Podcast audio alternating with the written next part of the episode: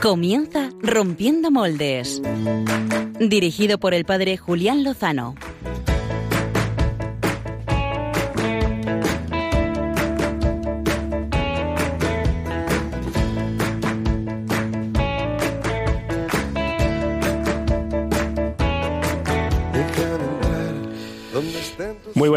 Y bienaventuradas noches a todos los amigos de Radio María, eh, oyentes de Rompiendo Moldes.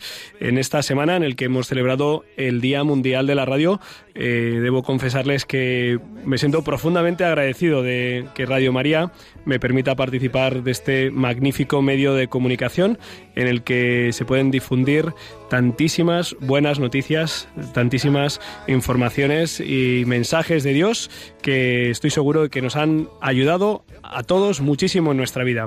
Felicidades a todos los que formáis parte de esta gran radio.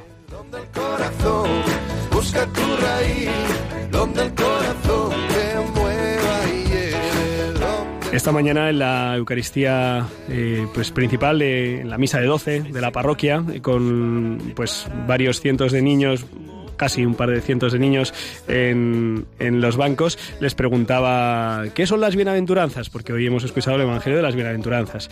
Entonces la primera joven, la primera peque a la que he preguntado, he dicho ¿qué es ser bienaventurado? Dice, una aventura. ¿eh? Eh, aquí cada uno le suena, le suena de una manera. Efectivamente, la bienaventuranza es la aventura del amor de Dios acogida y os proponemos que vivamos una aventura los próximos 55 minutos de buena radio.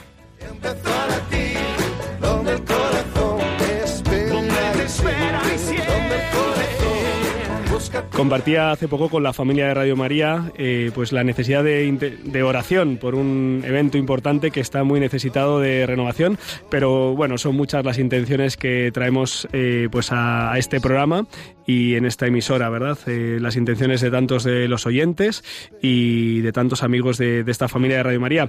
queremos rezar especialmente en este momento por la cumbre que va a comenzar el próximo jueves en el Vaticano, en Roma, en la Santa Sede, presidida por el Papa Francisco y que pues abordará el delicado, espinoso y doloroso asunto de los abusos a menores, eh, pues abusos de conciencia, de poder y también eh, abusos sexuales a menores en el seno de la Iglesia.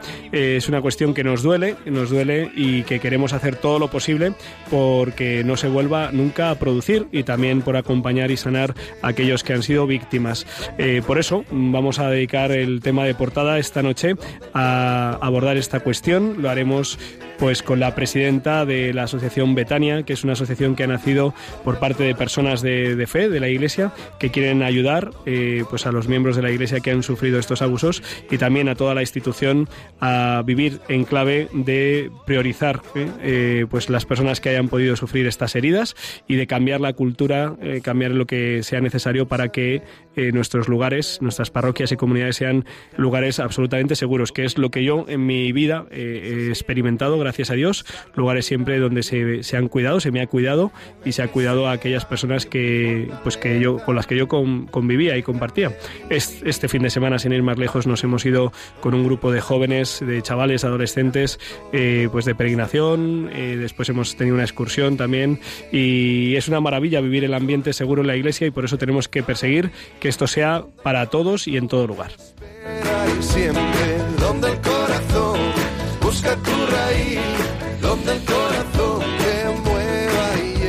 este, esta entrevista quiere complementar el magnífico espacio de Sexto Continente que Monseñor Munilla dirigió el pasado lunes abordando precisamente esta cuestión y que recomendamos ¿eh? y que, nos parece que fue una, lección magistral. Queremos complementar con, esta, con este servicio. Aparte de la entrevista de portada, eh, contamos eh, con las secciones habituales de Radio María. Muy buenas noches, equipo, ¿cómo estáis? Buenas noches, Julián. Eh, habíamos quedado que a Pachi le dábamos un aplauso porque hacía tres meses que no venía. A ver, no, ¿dónde menos, menos, menos dos. bienvenido, Pachi Bronchalo. es un inmenso honor y alegría. No voy a venir más. Gracias, Julián. Lamento mucho haber estado tan ausente. No, es que te echamos mucho de menos. Y los oyentes ni, te cuento. ¿Qué nos traes esta noche, Pachi Bronchalo? Bueno, pues me gustaría hablaros de un sacerdote al que quiero hacer un homenaje esta noche. Muy bien, muy bien. Pues eh, nos quedaremos a escucharte. Hasta el final, claro. Clara Fernández, eh, ¿cómo te encuentras? ¿Qué tal? Buenas noches. ¿Qué tal has pasado la semana de San Valentín? Eh, San Solterín, ¿no? decir porque San Valentín no. San Solterín, mejor. Bueno, bueno, eh, la esperanza es lo último que se pierde. ¿Verdad, Álvaro y Javi? ¿Cómo estáis? Hello, Esto es celebrando San Cirilo. Hello, hello, ¿Es verdad, ¿Es verdad que celebrasteis San Cirilo y San Metodio? Los patronos de Europa. Los patronos de Europa. San Valentín, ¿quién es ese? A mí no me suena. ¿Quién es ese? ¿Quién es ese? Bueno, Clara, ¿qué nos traes en tu plan B? Pues hoy os traigo una reflexión personal que he hecho sobre un vídeo de una joven historiadora del arte eh, que, bueno, ya, ya os eh, ya veréis ahora en el plan B en un rato. ¿De qué se trata? Historiadora del arte, una reflexión. Buah, esto apunta a algo novedoso aquí, rompedor. Eh, Álvaro González, ¿y en tus biorritmos? Buenas noches. Buenas noches. Pues mis biorritmos vienen muy guays y no tienen que ver con ningún país que acabe en la palabra guay, ni con ningún músico de por allí. Muy bien. ¿Por qué te vas de Latinoamérica? Impresionante, Álvaro González. Oye, mm, tendrás que informarnos de, algún asunto musical que tiene que ver con esta cadena, ¿verdad? Por supuesto, lo reservamos para los biorritmos, ¿no? Muy bien, claro que sí. Eh, Javier Hidalgo. Siempre queriendo generar hype, Álvaro, aquí. ¿Cómo te, cómo, te encuentras, Javi? Javier? para que todos escuchen el eh, programa entero. Bueno, la gente está preguntándome, oye, ¿quién es el rompemoldes de este programa? ah, de este programa. De este programa, claro. Eh, supongo que nos darás alguna pista, ¿no? ¿Alguna pista? Venga, os doy una ya. Venga, sí, claro que sí. Ya, ya saben los oyentes que cada programa, cada 15 días, pues damos un premio honorífico. No tiene ningún componente metálico, eh, mm, ni siquiera una estatuilla. Pero bueno, tiene una foto en Twitter. Eh, tiene una foto en Twitter y todo nuestro afecto y cariño. Eh, y es el premio Rompemoldes del programa. Y, y siempre intentamos averiguarlo antes de que nos lo diga Javier y nos va dando pistas. Efectivamente, que podéis ir participando, luego digo por qué medios. Pero la primera pista y ya vamos calentando motores, es que en el último año ha sido campeón en su disciplina a nivel nacional. Campeón en su disciplina a nivel nacional. Vale. No toméis todo al pie de la letra. ¿eh? eh Esto os ayudará a entenderlo. eliminamos, eliminamos bastante gente que no, ah. que no ha dado. Al Real Madrid lo eliminamos. Que no ha dado una. Vaya. Estaba pensando en algunos, en algunos políticos, pero no vamos a tocar este tema. Oye, Javier Hidalgo, eh, oye, ¿qué, por qué canales se pueden comunicar con nosotros? Por pues a ver, por los de siempre. Tenemos Twitter, que es el principal, que ya superamos los mil seguidores. bien, bien. Eh, que es arroba rompmoldes. Por ahí nos podéis escribir todo. la entrevista que vamos a tener ahora eh, de portada, también pues acerca del tema que trae Clara Fernández, de la historia del arte tan bonita y tan importante en la cultura, y también por lo que traiga Pachi Álvaro, lo que traiga Servidor, eh, sobre todo para acertar el programa de, el, perdón, el personaje de, este programa.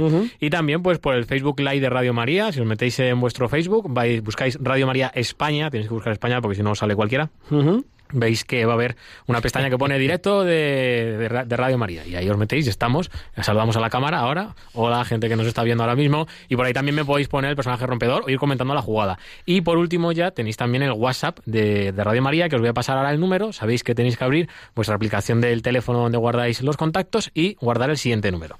668 594 383.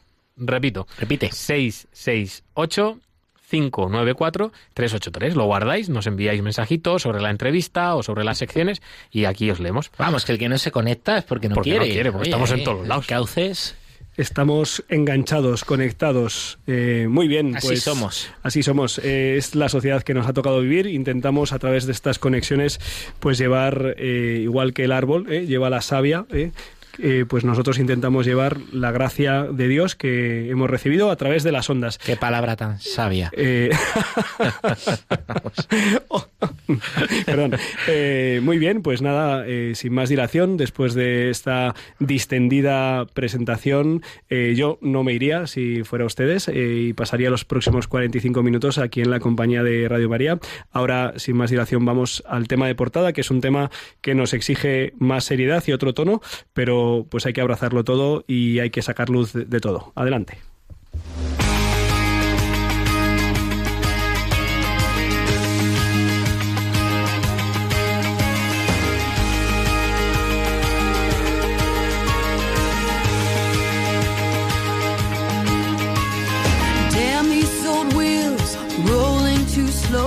I stare down this wide line with so far to go. Headlights keep coming, loneliness humming along. Como decíamos en la portada de este espacio, eh, apenas quedan cuatro días para que dé comienzo la cumbre en el Vaticano eh, que ha convocado el Papa Francisco, eh, en la que van a reunirse la mayoría de los presidentes de conferencias episcopales de la Iglesia en todo el mundo, de todo el mundo, aparte de otras personalidades de las iglesias locales. También van a estar presentes expertos y algunas víctimas de lo que han sido abusos de conciencia, de poder y también sexuales en el seno de la Iglesia, con el objetivo de analizar cuál es la situación presente, cómo se ha vivido esta cuestión en el seno de la Iglesia y sobre todo para dar las orientaciones precisas para que nuestra Iglesia sea lo que está llamado a ser, eh, un lugar seguro para todos, pero especialmente para los más vulnerables, los pequeños y los adultos con alguna, algún tipo de, discapacidad. Eh, entiendo que es precisamente de esta situación de la que brota eh, la iniciativa de la Asociación de Acompañamiento, Acompañamiento a las Víctimas eh, Betania, de la cual es presidenta nuestra amiga doña Teresa Comte, que está al otro lado del teléfono y a la que saludamos en estos momentos. Muy buenas noches, Teresa.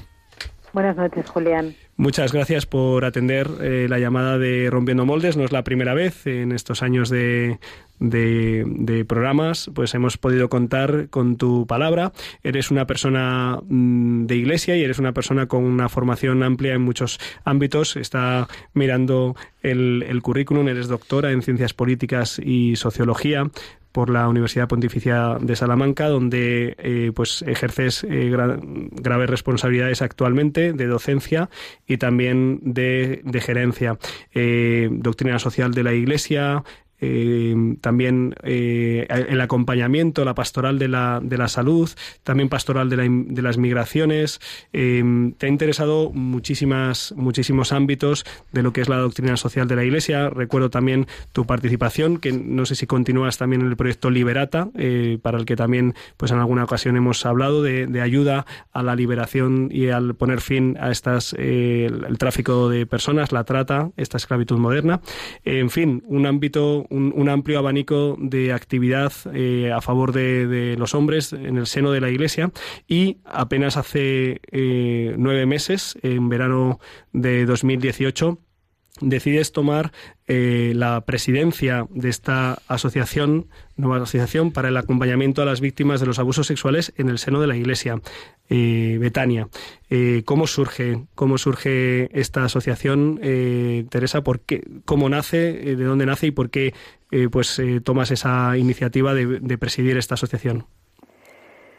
Bueno, vamos a ver, esto ha sido un proceso largo, ¿no? De de las personas que hoy constituimos la asociación y que, bueno, yo en estos momentos pues estoy en la Junta y, bueno, pues eh, desempeño esa función, ¿no? Pero esto es un proceso, íbamos a decir, asociativo eh, de, de, las 17 personas que, que hemos constituido la asociación y que cada una de nosotras, pues desde, desde ámbitos profesionales distintos, llevamos tiempo implicados en, en la cuestión de los abusos en el seno de la Iglesia, pues desde el ámbito del derecho penal y canónico, en el periodismo, bueno, la, la, la, asistencia psicoterapéutica, el acompañamiento. Entonces, bueno, eh, ya trabajábamos, eh, algunos nos conocíamos, otros no, pero el compromiso y la tarea hace que, pues, que te vayas encontrando en el camino con personas comprometidas eh, con las víctimas, con su sufrimiento y con la reparación del daño que se les ha infligido y que, bueno, llegáramos a la conclusión de que había que, que ir un poco más allá, ¿no?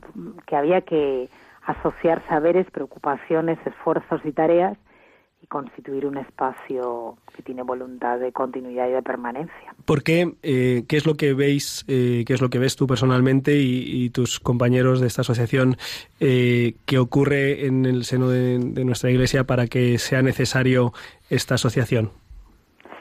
Bueno, lo que más que lo que vemos, Julián, es lo, que escuchamos, ¿no? las personas que estamos, que hemos constituido Betania, repito, ¿no? De una manera u otra, escuchamos a las víctimas Llevamos tiempo escuchándolas, escuchando su sufrimiento, escuchando sus frustraciones, escuchando sus lamentos, sus dolores, escuchando también eh, muchas veces el rechazo, la revictimización y la escucha atenta, la acogida del sufrimiento y la voluntad de acompañar su sanación, pues son lo que evidentemente nos determinan eh, nos han determinado a todos en nuestro compromiso concreto y determinan ahora el compromiso de esta asociación. ¿Qué, es exactamente lo que, lo que ofrece Betania? Eh, pues por un lado a, las víctimas y, por otro lado pues a toda la Iglesia para eh, pues hacer todo lo posible para que no se pueda no se vuelvan a repetir estos estos hechos y, y, también pues para para ayudar eh, a los que hayan sufrido eh, estas eh, circunstancias para reparar? Bueno, lo que ofrecemos básicamente es un proyecto que se explica como un proceso de acompañamiento y que mm, digamos que se concreta en varios servicios, ¿no? lo que sería una primera una primera escucha y una primera acogida, que después mm, pues pasa a un acompañamiento psicoterapéutico que puede concretarse en una orientación legal tanto penal como o sea en el ámbito penal como en el ámbito canónico y que tiene que ver pues con la orientación en los procesos de denuncia y en, y se concreta también en un acompañamiento espiritual para aquellas personas que, que así lo mm, deseen y así lo pidan. Betania intenta ser una respuesta a las demandas y necesidades concretas y especiales de las personas que han sido que han sido víctimas eh, y que han sufrido abusos. Buenas, buenas noches, Teresa. Soy el padre Pachi. Mm, mira, quería preguntarte. Encantada de saludarte. Igualmente, muchas gracias por bueno tratar este tema eh, pues con tanta seriedad, delicadeza. Yo quería preguntarte eh, si ya habéis empezado a, acompañar a, víctimas, este acompañamiento. Eh, como asociación. Sí, eso es. o sea, personalmente eh, ya lo hacíamos, como asociación también. Es verdad que como asociación vosotros aludíais a la constitución del mes de junio, luego hemos tenido que pasar varios trámites administrativos porque Betania es una asociación civil y cumplimos los requisitos que la ley establece para las asociaciones civiles en España y, nos hemos digamos que bueno estas cosas hay que hacerlas bien y entonces después de pasar esos trámites pues pues bueno nos hemos ido formalizando hasta hasta que el día 1 de febrero pues anunciamos públicamente que existíamos no entonces desde el día 1 de febrero hasta el día de hoy pues sí sí sí hemos recibido llamadas hemos recibido correos de personas que bueno, que, que han confiado en que van a encontrar un ámbito de, de confianza eh, y a unas personas dispuestas a, acompañar en la medida también de sus posibilidades y de las circunstancias, porque queremos que, que el proyecto y las propuestas sean muy personales, que es la única manera de atender o de intentar al menos, que es lo que vamos a hacer, atender debidamente a las personas que, han sido víctimas de abusos. Eh, aparece en, en, la página en la página web de la asociación eh, acogidabetania.es eh, que entre los fines también de, la asociación es eh, formar eh, orientar también a las instituciones religiosas que así lo, pidan para tener pues garantizar un ámbito un ámbito seguro. Yo mm, personalmente pues soy un un privilegiado, no sé si tan privilegiado, pero desde luego no he vivido mm, en mi carne ni en los lugares donde yo me he desarrollado eh, que esto se haya que esto se haya dado, al menos que se haya dado mm, de un modo manifiesto y desde luego mm, que se hayan ocultado, que se haya impedido el, la ayuda a, a, las personas que han que han manifestado pues un, posible abuso, ¿no? Pero sí que me preocupa eh, mantener lo que yo vivo, pues por ejemplo en mi parroquia, que es un ámbito pues de, de confianza entre pues todos los que formamos la parroquia, los, los padres, los niños, los catequistas, los ancianos, los enfermos que visitamos, los residentes que están pues en, en, las residencias de ancianos. Eh, ¿qué, ¿Qué orientaciones, eh, qué veis, eh, Teresa, en, en, este tiempo en el que habéis estado acompañando, reflexionando? Qué puntos eh, habría que trabajar en, en, nuestra iglesia que quizá pues nunca hemos sido pues eh, como muy conscientes. A lo mejor ya hay cosas que hacemos digamos mm, de una manera como eh, interiorizada pero ¿qué, ¿qué, cosas veis ves que, deberíamos trabajar tener en cuenta y desarrollar pues en, en las 20.000 parroquias que hay en España que a lo mejor no tenemos presente y que sería bueno ponernos a trabajar bueno, eh, a ver, yo creo que en primer lugar, eh, y esto es delicado, sé que, que lo es y que hay que aprender a hacerlo también, pero tenemos que aprender a hacer muchas cosas para responder a las necesidades de las personas que están eh, en nuestras parroquias y en el seno de la iglesia o que se acercan a la iglesia, ¿no? Por lo tanto, es una, esto es una cosa más que hay que aprender. En primer lugar, eh, hablar, hablar de esto, es decir, no se celebra una cumbre en Roma como la que se celebra la semana que viene porque esto sea, no sé, si se me permite la expresión, una anécdota o una cuestión eh, meramente temporal. Estamos ante un problema grave, profundo y que alcanza a la Iglesia Universal. Si no, no, no, no se celebraría eh, esta cumbre, ¿no? Uh -huh. Por lo tanto, hablar. Hablar de algo que es real, y es tremendamente doloroso. Hablar porque nunca sabemos si las personas que acuden a nosotros han sufrido abusos. Tampoco sabemos si algunos familiares suyos los han sufrido. Y porque tampoco podemos ocultar lo que es verdad. En nuestra iglesia se han cometido abusos, se cometen y desgraciadamente se van a seguir cometiendo. Pensar que vamos a erradicarlos eh, yo creo que a erradicarlos, ¿no? A erradicarlos. Uh -huh. Yo creo que es eh, también plantear unas expectativas que son falsas. Lo que tenemos que hacer es, en la medida de lo posible, y se está haciendo, prevenirlo, uh -huh. y esto requiere, en primer lugar, hablar de ello. Eh, quienes trabajan en la prevención, trabajan en la formación, trabajan en la educación, no solo de los sacerdotes, no solo de los consagrados, sino también de todas aquellas personas que tienen encargos y ministerios mm, pastorales en la Iglesia. Por lo tanto, hablar. Y hablar también eh, con delicadeza, hablar con transparencia, hablar con humildad, porque, repito, nunca sabemos si las personas que tenemos cerca han sufrido abusos. Si no creamos un clima de confianza para que se sientan acogidas, nunca lo dirán. Y mientras no lo dicen, perpetúan su sufrimiento, perpetúan el silencio y al final acabamos siendo todos, eh, de alguna manera, encubridores ¿no? de una situación dramática y dolorosísima de sufrimiento.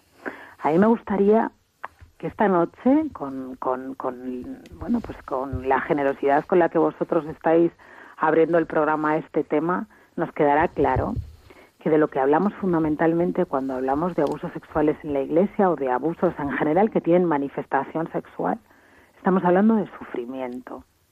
Y de un sufrimiento causado por personas que abusan eh, rodeados de un halo de misticismo, religiosidad, que los abusos en la iglesia son fundamentalmente traición de la confianza y que lo que traicionan fundamentalmente es lo que llamamos las expectativas de cuidado Nadie piensa, nadie espera que un sacerdote, un religioso, un catequista, un profesor de religión, una religiosa, una catequista puedan abusar, ¿no? Puedan abusar de la confianza, puedan abusar de su autoridad moral, puedan abusar eh, de los religiosos a través de una persona que es creyente y que confía en ellos porque nadie espera que vayan a hacerlo, ¿no?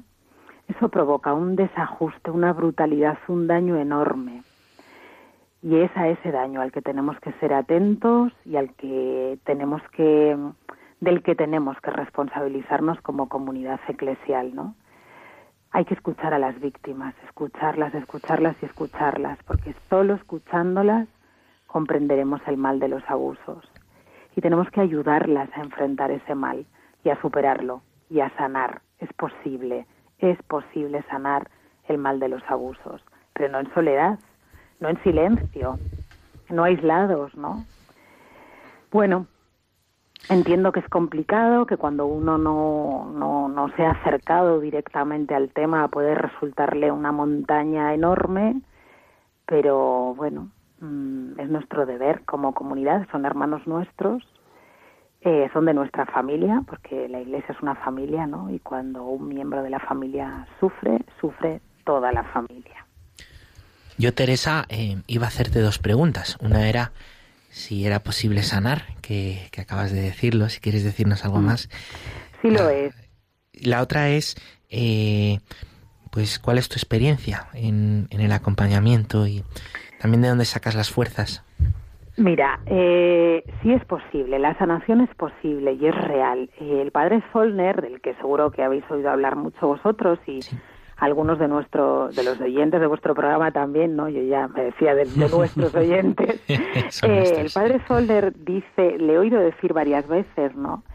Que la vida de las víctimas de abusos es, eh, la, es una buena eh, no sé la palabra exacta ahora, ¿no? Como habría que decirlo, pero, pero es una manifestación del Calvario, la cruz y la resurrección.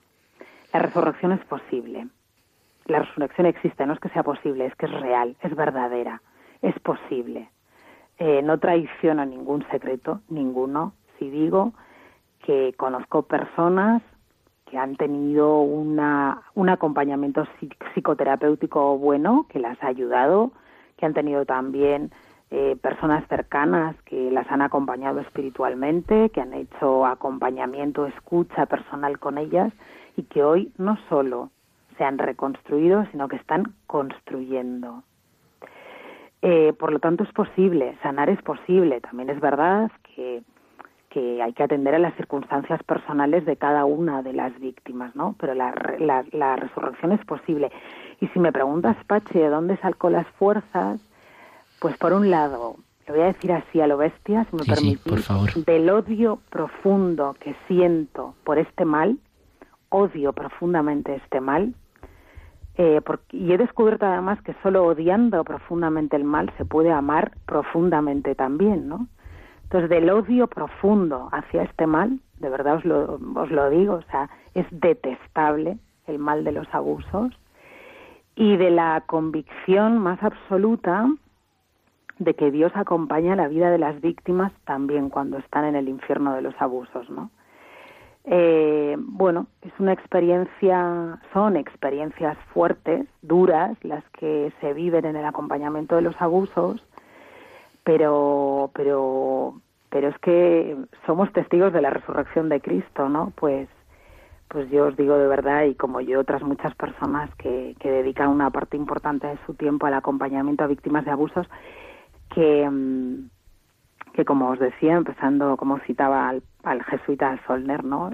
Eh, la resurrección eh, la resurrección es posible en la vida de las de las víctimas no se puede dejar de ser víctima mm, Teresa eh, mi corta experiencia pues pastoral eh, sí que sí que he escuchado eh, pues los casos de, abusos eh, pero en el ámbito en el ámbito fundamentalmente en el ámbito familiar. Son al fin y al cabo son bueno son son hermanos que están en nuestras comunidades pero digamos que han sufrido ese tipo de herida Betania eh, puede ayudar eh, en, este, en este acompañamiento a estas personas o digamos que sería cuestión de buscar para ellas otros ámbitos de, sanación y de curación eh, que no sean específicamente intraeclesiales? Pues es que Betania ha nacido con la misión de, prestar acompañamiento a víctimas de abusos en el, en, el ámbito eclesial, en el ámbito de la Iglesia Católica.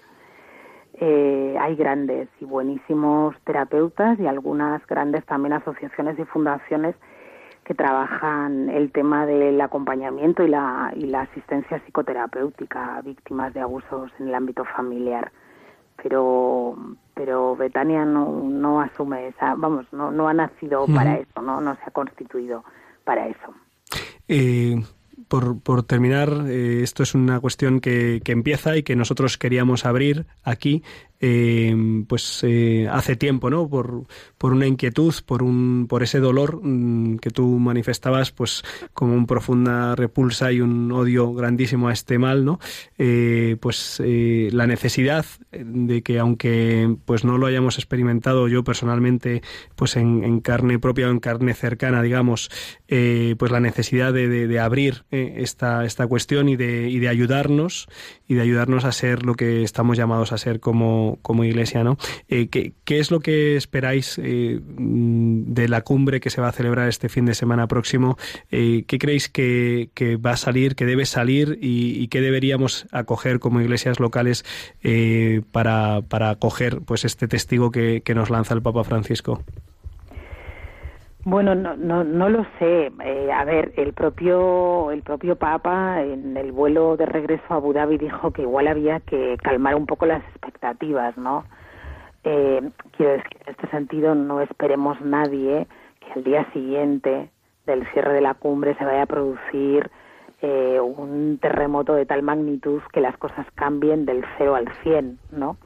Eh, el daño es profundo, la necesidad de reformas también es profunda y hay que acometer cambios, por supuesto, ¿no?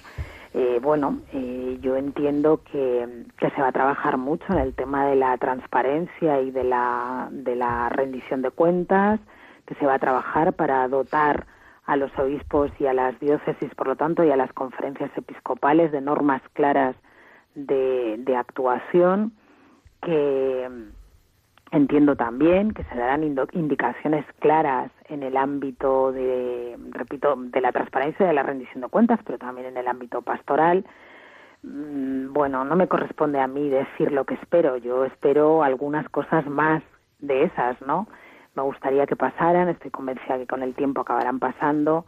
Creo también que la comunidad eclesial tiene mucho que hacer en este sentido, que los eh, sacerdotes religiosos consagrados, consagradas tenéis mucho que hacer, que los laicos tenemos mucho que hacer y que, bueno, mm, al final vamos a hacerlo. Quiero decir que, que sé que sé que se está haciendo, sé que vamos a acabar haciéndolo y que el compromiso va a ser cada vez mayor, ¿no? Pero bueno, eh, es bueno que tengamos expectativas al menos y que también luego sepamos traducir eh, las decisiones que se, que se adopten y las medidas que se adopten sin miedo, porque no hay que tener miedo, sobre todo no hay que tener miedo a las víctimas, si me permitís que lo diga, ¿no? Hay que tenerles miedo. A veces me parece que en la Iglesia tememos más a las víctimas que a los agresores. De hecho, a las primeras las hemos escuchado poco y a los segundos les hemos encubierto, ¿no? Esa es nuestra historia y tenemos que aceptarla. No hay que tener miedo a las víctimas nunca. Eh, hay que acogerlas, hay que amarlas profundamente y hay que ayudarlas a salir de, ese pozo al que otros las condenaron.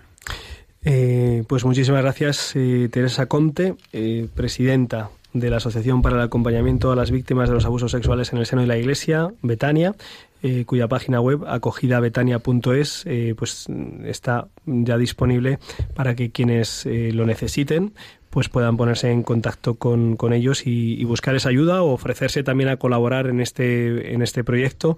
Eh, entiendo, vamos, eh, he visto que es algo abierto para que las personas que se sientan llamadas a realizar este ministerio pues en favor de la Iglesia y en favor de los hermanos que han sufrido eh, pues esta, este abuso pues puedan salir adelante y, experimentar eh, la resurrección, eh, pasar por, por de la muerte a, la vida, como nos decías. muchísimas gracias, no solo por atendernos, sino sobre todo por llevar adelante este, este proyecto y pues estaremos en contacto para saber también pues cómo se desarrollan y cómo va adelante pues este cambio que necesita también pues toda la sociedad, porque es cierto que es un, es un, una herida en toda nuestra sociedad y que nos toca pues eh, abrir y curar esa herida en nuestra iglesia. Muchísimas gracias, Teresa. Gracias a ti, Julián, gracias a vosotros, porque un programa así pues ya es una buena manera de colaborar, ¿no? O sea que muchísimas gracias por, por sumaros a, a este compromiso. Mm, muchísimas gracias, Teresa. Un abrazo. De nada.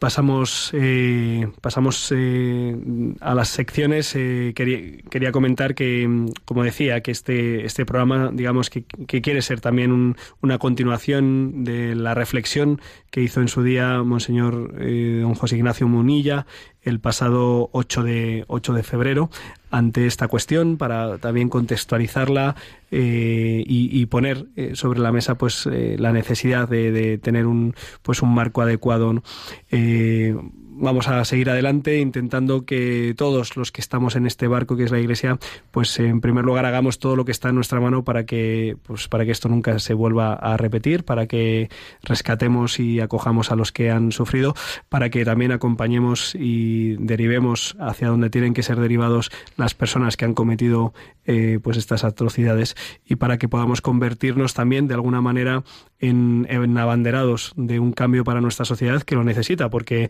eh, desgraciadamente esta, esta cuestión es un tema extendido, demasiado extendido, solo un caso sería demasiado extendido en nuestra sociedad. Eh, después de ver esta cuestión vamos a cambiar un poco el tono y también el ritmo pasando a nuestras secciones.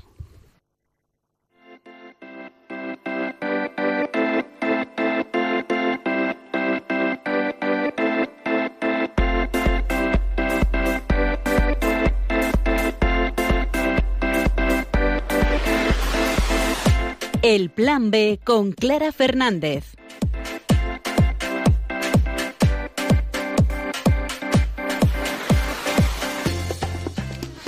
Esta noche en el Plan B os traigo una reflexión personal acerca de un vídeo titulado Inútilmente Bello de Sofía Robisco, una joven historiadora del arte que cuenta a sus seguidores su sensación cuando le dicen que las humanidades no sirven para nada. Estoy harta de que me digan que las humanidades no sirven para nada.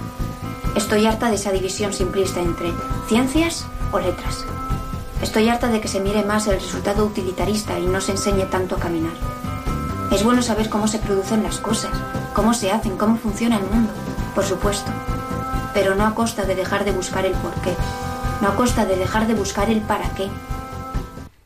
A ver, equipo, si preguntáramos a los jóvenes que están estudiando o si vosotros conocéis a alguno y os lo han contado, ¿qué os han dicho? ¿Qué preferirían, las ciencias o las humanidades? Las ciencias arrasan. Vamos. Sí, yo también lo creo. Además, los de ciencias se meten con los de letras, no tanto al revés. Es verdad. Yo era de los que tenía esa superioridad moral cuando estudiaba ciencias, pero luego acabé en periodismo. Aquí un historiador del arte ha sufrido, ¿qué nos vas a contar? ha sufrido eso y bueno, pues es el pan de todos los días, pero Pues eh, que es así, sí. Pues como detalle curioso os voy a contar que en 2015 la prestigiosa Universidad de Harvard en Estados Unidos registró por primera vez en 400 años más estudiantes matriculados en la rama de ciencias que la de humanidades. Y es que en el mundo en el que vivimos parece que lo fácil, lo que es accesible a todo el mundo por aquello de que no hace falta entenderlo son los conocimientos humanísticos, que parece que son inferiores en esa aparente rivalidad entre las ciencias experimentales y las ciencias humanas. Y es que en nuestra sociedad actual se da más valor a los conocimientos técnicos y se pormenoriza las disciplinas ligadas al humanismo como el arte, la filosofía o la literatura. Ahora los avances tecnológicos, los adelantos médicos, los descubrimientos más punteros dan a entender que lo que realmente da progreso a la humanidad es la ciencia. Pero ¿es realmente el progreso? Puede que no importen, pero nunca dejarán de ser importantes. Y tanto que lo son, aun con su aparente inutilidad porque puede que no construyan carreteras, ni casas, ni den de comer, ni curen enfermedades, pero nos ponen de frente a la verdad, a las emociones, a nosotros mismos. Nos ayudan a descubrirnos y a descubrir el mundo. Quiero hablar de historia, mirar atrás con perspectiva para poder avanzar hacia adelante. Como personas debemos aprender a convivir con los demás, a respetar al prójimo, evitar las guerras, apostar por el diálogo, el arte, el pensamiento, la religión, que no son avances tecnológicos que tienen un ciclo vital, sino que se trata de humanidades sin límites en su desarrollo.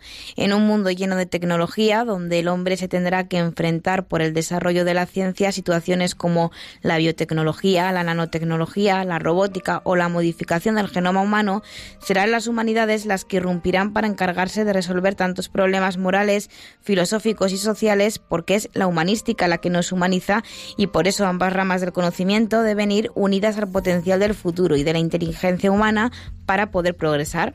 Lo podemos ver en los países desarrollados, donde los avances son los mismos. Todos tenemos los mismos modelos de iPhone, los mismos ordenadores, pero cada lengua, cada costumbre, cada cultura es diferente, fruto del desarrollo de muchos siglos de historia frente a una ciencia que no lleva más que tres siglos de avance. Quiero experimentar de verdad la libertad, ser auténtica y plenamente libre. Y eso solo es posible si vivo el camino a fondo. Quiero una humanidad que viva de verdad. Personas plenas, auténticas y libres que se conocen, que van más allá, que se dejan seducir por la vida y dejan que ésta, con sus modos siempre nuevos, abra horizontes y es que las humanidades dan al ser humano la posibilidad de poder pensar y asumir, de responder a las preguntas vitales. No podemos olvidar que las humanidades son las que aportan formación individual a las personas, las que nos dan las herramientas suficientes para entender la sociedad que nos rodea y crear valores humanos, fomentar la capacidad de escuchar y reflexionar, respetar otras culturas y estimular el interés y la reflexión. En definitiva, la literatura, la filosofía, la música, las artes y un largo etcétera son disciplinas que nos completan como personas y nos enseñan a entender la compleja realidad del mundo. Por tanto, y recogiendo unas palabras del obispo de Osma Soria, Monseñor Vicente Jiménez Zamora, hay que defender el espíritu de las humanidades frente a tanta técnica y ciencia, porque se trata de la búsqueda de la verdad que nos hace libres, de la bondad que humaniza la sociedad y de la belleza que es el deleite del mundo del espíritu ante tanta realidad bella como hay en el mundo y en la sociedad actual. ¡Vivan las humanidades! ¡Vivan! ¡Vivan! Pero que no vivan tan lejos y, que vivan pues eh, con lo que son y con lo que aportan. Víctor Frankel eh, decía que el hombre, en el hombre en busca de sentido, que si no se tiene un sentido, un porqué, no, no vale de nada saber el cómo. Y quizá esta es una de las cuestiones que aporta las humanidades y una de las cuestiones por las que el mundo tiene muchos cómo y les faltan los porqués. Dicho esto, mm, estoy deseando saber cuál es el personaje. Yo no sé si con esa, con la pista que ha lanzado Javier Hidalgo al principio, pero tenemos que ir a descubrir cuál es el rompemoldes de esta semana.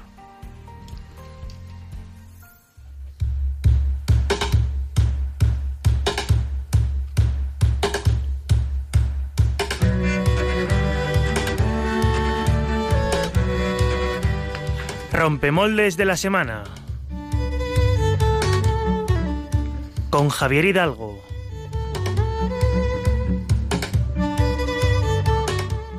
Bueno, voy a dar las tres pistas que tenía muy rápido Venga. y me decís. A pesar de que ha tenido dificultad, que tiene dificultades físicas y que eh, no tiene problema ninguno para desarrollar con total profesionalidad su trabajo. Y os decía que ha sido en este último año campeón en su disciplina. Siguiente pista. Tiene un cabezón pero atención, que no tiene nada que ver con su cabeza. y es el primer actor con discapacidad física premiado por la Academia Española del Cine. Ya lo he pillado. Venga, Y yo, y yo. venga, venga, en Facebook, decírmelo, en Twitter, en WhatsApp, en todos lados, venga, decidme, equipo, Sí, sí, sí. Bien. Equipo, venga. Jesús Vidal. Jesús Vidal, cómo no. Es el actor que ha ganado un Goya como artista revelación, eh, actor revelación por la película de Campeones. Eh, ha saltado al panorama de la actualidad por esta película que ha producido y ha dirigido Javier Fesser. eh, y que fue muy galardonada, de hecho, en los Goya. Tuvo el Goya, me parece, a la mejor película, también a la mejor canción, que es muy rockera, la podéis escuchar, está muy guay. Eh, y Jesús Vidal fue galardonado como mejor actor revelación por su papel de Marín. Ya en la película, Marín nos deja un mensaje importante, pero Jesús Vidal ha querido recordar también este mensaje en la gala para que no se nos olvide. Padres, a mí sí me gustaría tener un hijo como yo, porque tengo unos padres como vosotros. Muchísimas gracias. Queridos padres, a mí sí me gustaría tener un hijo como yo porque tengo unos padres como vosotros. Esto es un fragmento de la película también que si la veis pues lo, lo pillaréis. Es un mensaje que contiene un profundo significado. Hay que dejar de fijarse, hay que dejar de fijarse, perdón, en la discapacidad de las personas y fomentar las capacidades que todos, sin excepción, tenemos. El ser humano, por errores que pueda cometer, por limitaciones que pueda experimentar, es maravilloso siempre. Y con los apoyos y ayudas necesarios saldrá adelante. La dificultad no puede ser nunca una excusa para tirar la toalla. Donde hay vida, siempre, pero siempre hay esperanza. No quiero derivar este discurso hacia una posición o hacia otra, pero obviamente eh, este discurso es una clara llamada a que sigamos luchando por aquellos que más lo necesitan. Y sí, aquí también entran aquellos que no habiendo nacido, ni siquiera pudiendo hablar, expresarse o mirar a los ojos, son directamente desechados. Y a muchos que día a día tienen que enfrentarse a las mil trabas que se les ponen para poder trabajar o a la falsa compasión que lo único que busca y esconde es un sentimiento de callar la conciencia de uno mismo. Jesús, eh, gracias por hablar sin pelos en la lengua, por abrir los ojos junto con tus nueve compañeros a tantos que viendo físicamente más que tú tienen tan ciego el corazón y por tener un corazón que sabe mirar, acoger, soñar y trabajar. Por eso entras en esta lista de personajes que rompen con los moldes y trabajan para que el hombre sea cada día más humano o lo que es lo mismo, más de Dios. Que así sea. Wow. Y seguimos con el tono musical porque ahora nos vamos a los ritmos más dicharachevos- de- characheros de Rompiendo Moldes.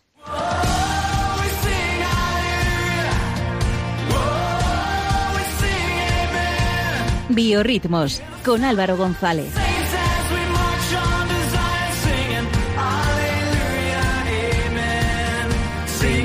Aleluya, amen. Oh, Aleluya, amén, queridos amigos rompedores. Amen. Eh, antes de nada, que dejábamos así como el cebo en el- al principio del programa, quería comentaros que en Radio María estamos de concurso, porque Ajá. no sé si lo sabéis, pero cumplimos 20 años. Eso lo sabe Qué bonito. To- todo el mundo. Todo el mundo, todo el Entonces, mundo. pues quería recordaros que la emisora de la Virgen está organizando un concurso para buscar la canción que nos acompañe a celebrar juntos estas dos décadas. Mm. El objetivo principal es componer y presentar una canción de entre dos y cuatro minutos que refleje el carisma de Radio María.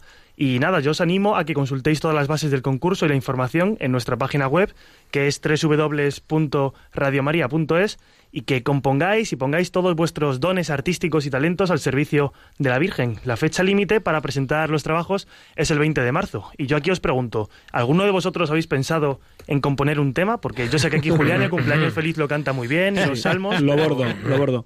Yo, yo le he pasado esta, esta propuesta a un miembro de este equipo, pero no, no digo más, no doy más pistas. Yo no soy, ¿eh? Toca la guitarra, canta en el coro de su parroquia. Y nos ¿Quién pone los pajaritos. Pero bueno, los biorritmos eh, de esta noche quieren descubriros a un grupazo desde un lejano país del otro lado del charco. Nos vamos hasta Paraguay porque nos acompaña la música de Sema Band y este primer tema que ya suena en Radio María y que se llama Resumiendo.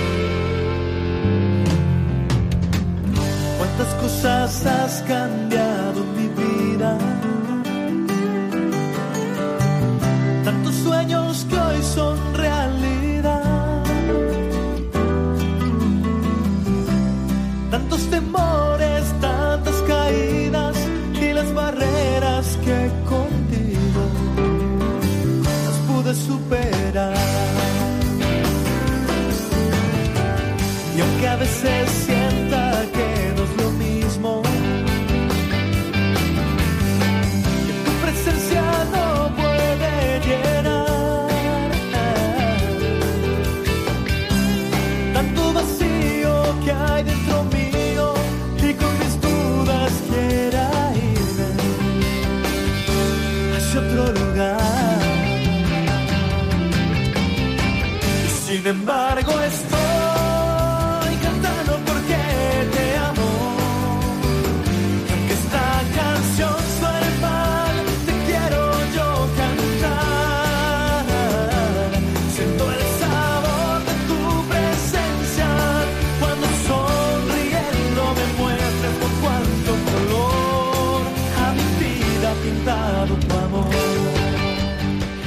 Semaban es un grupo de música católica que nace en 2001. Son naturales de Asunción, capital de Paraguay, y van cerca de dos décadas dando gloria a Dios con su música. Como escuchamos en esta canción llamada Resumiendo, yo también resumo, porque su música tiene un estilo pop rock muy contemporáneo, que en este caso nos habla de entregar nuestros temores y vacíos a Dios.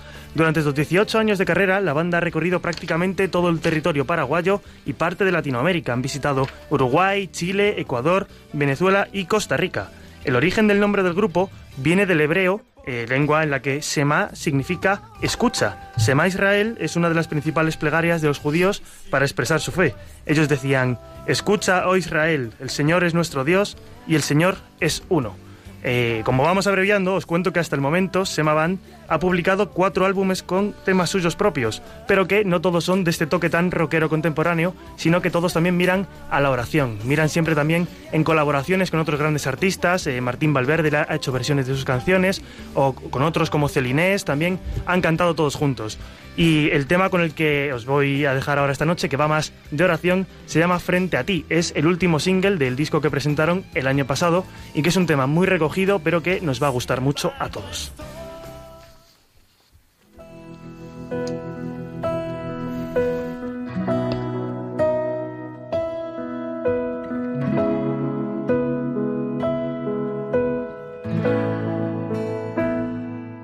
Frente a ti todos mis temores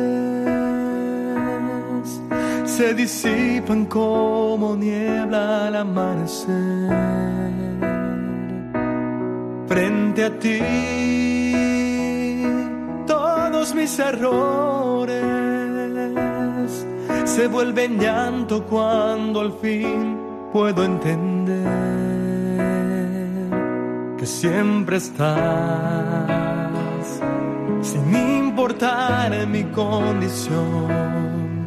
Solo me pides que descubra todo tu amor. Frente a ti, frente a ti, se desploman las barreras de mi corazón. Frente a ti, frente a ti. Me quedo sin excusas, solo estoy aquí frente a ti, frente a ti. Van sanando mis heridas y mi Muchísimas gracias por traernos a Shemaban, eh, Escucha Israel, música para disfrutar, música para cantar, música también para orar y para adorar. Eh, ojalá eh, pueda tener un recopilatorio de todos los artistas que Álvaro González trae a sus biorritmos. Y ahora lo que vamos a escuchar son los ritmos de Pachi Bronchalo.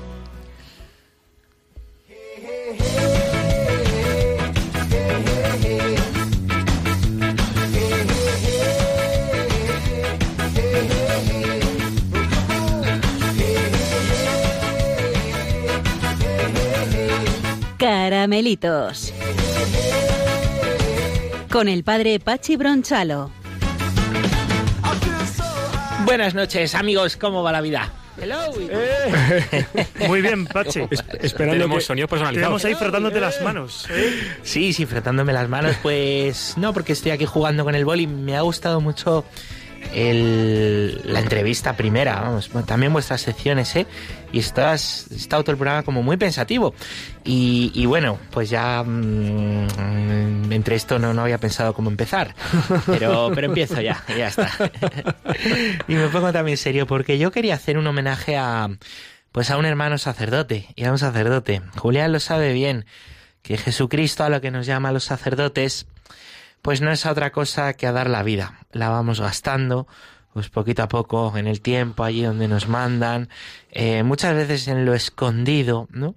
En lo escondido, eh, pues, pues va el sacerdote dando la vida, muriendo. Pero en ocasiones el Señor permite que, que muramos de verdad. Y en ocasiones, pues, pues vuelven a morir sacerdotes. Hace dos días ha muerto uno en Burkina Faso. Quizá lo hayáis visto en algún noticiero. El padre Antonio César Fernández Fernández, misionero salesiano de 72 años, que fue asesinado el viernes en un ataque yihadista, cuando se dirigía, junto con dos hermanos de su congregación, em, pues a, su comunidad, que está en la capital de, de este país, que se llama Ouagadougou. Allí, pues, en un primer momento eh, se dijo, el ministro de Exteriores dijo que había habido un tiroteo fortuito y con la mala suerte de que, de que había fallecido, pero em, pues el comunicado salesiano confirmó esta muerte. Eh, parece que fue de una manera más cruel y fuentes salesianas pues han dicho cómo después de registrar media hora su vehículo le llevaron al bosque y allí a quemarropa le dispararon tres veces.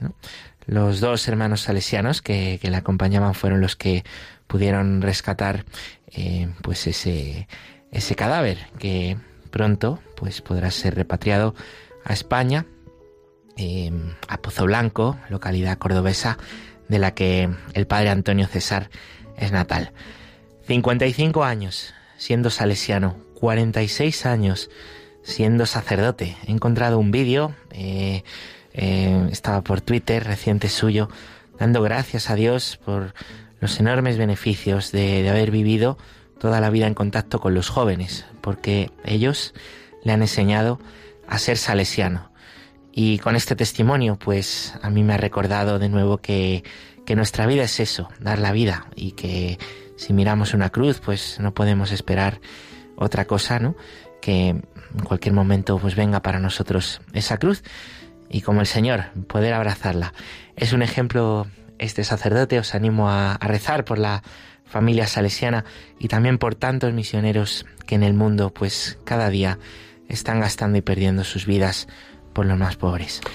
Y ganándolas para la eternidad, bienaventurados, dichosos vosotros, eh, si os persiguen, eh, porque vuestra recompensa será grande en el reino de los cielos. Así nos decía hoy Jesucristo en el Evangelio proclamado en toda la Iglesia. Y así terminamos este Rompiendo Moldes, eh, agradecidos, también conscientes de la responsabilidad y de la necesidad de renovación, de conversión y de santidad en nuestras comunidades. Lo hemos escuchado en la entrevista de portada.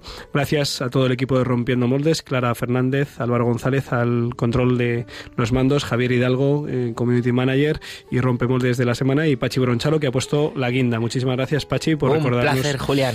Eh, nada, eh, sepan todos los oyentes que le llevamos en nuestras oraciones y pues que oramos por esta intención de la Iglesia, especialmente esta semana, por la cumbre que tendrá lugar en el Vaticano, presidida por el Papa Francisco. Nosotros, si Dios quiere, nos veremos dentro de dos semanas, sabiendo seguro que con el Señor lo mejor está por llegar. Un abrazo.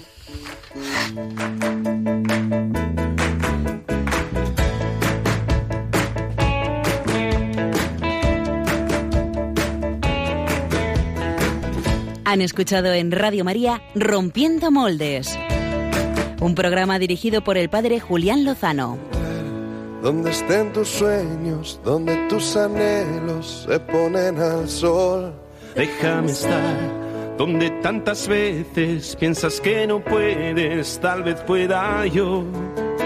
Déjame que sea yo tu fortaleza, déjame vivir allí todo, donde nace todo, justo en la raíz, donde el corazón empezó a latir, donde el corazón espera y siempre, donde el corazón busca tu raíz, donde el corazón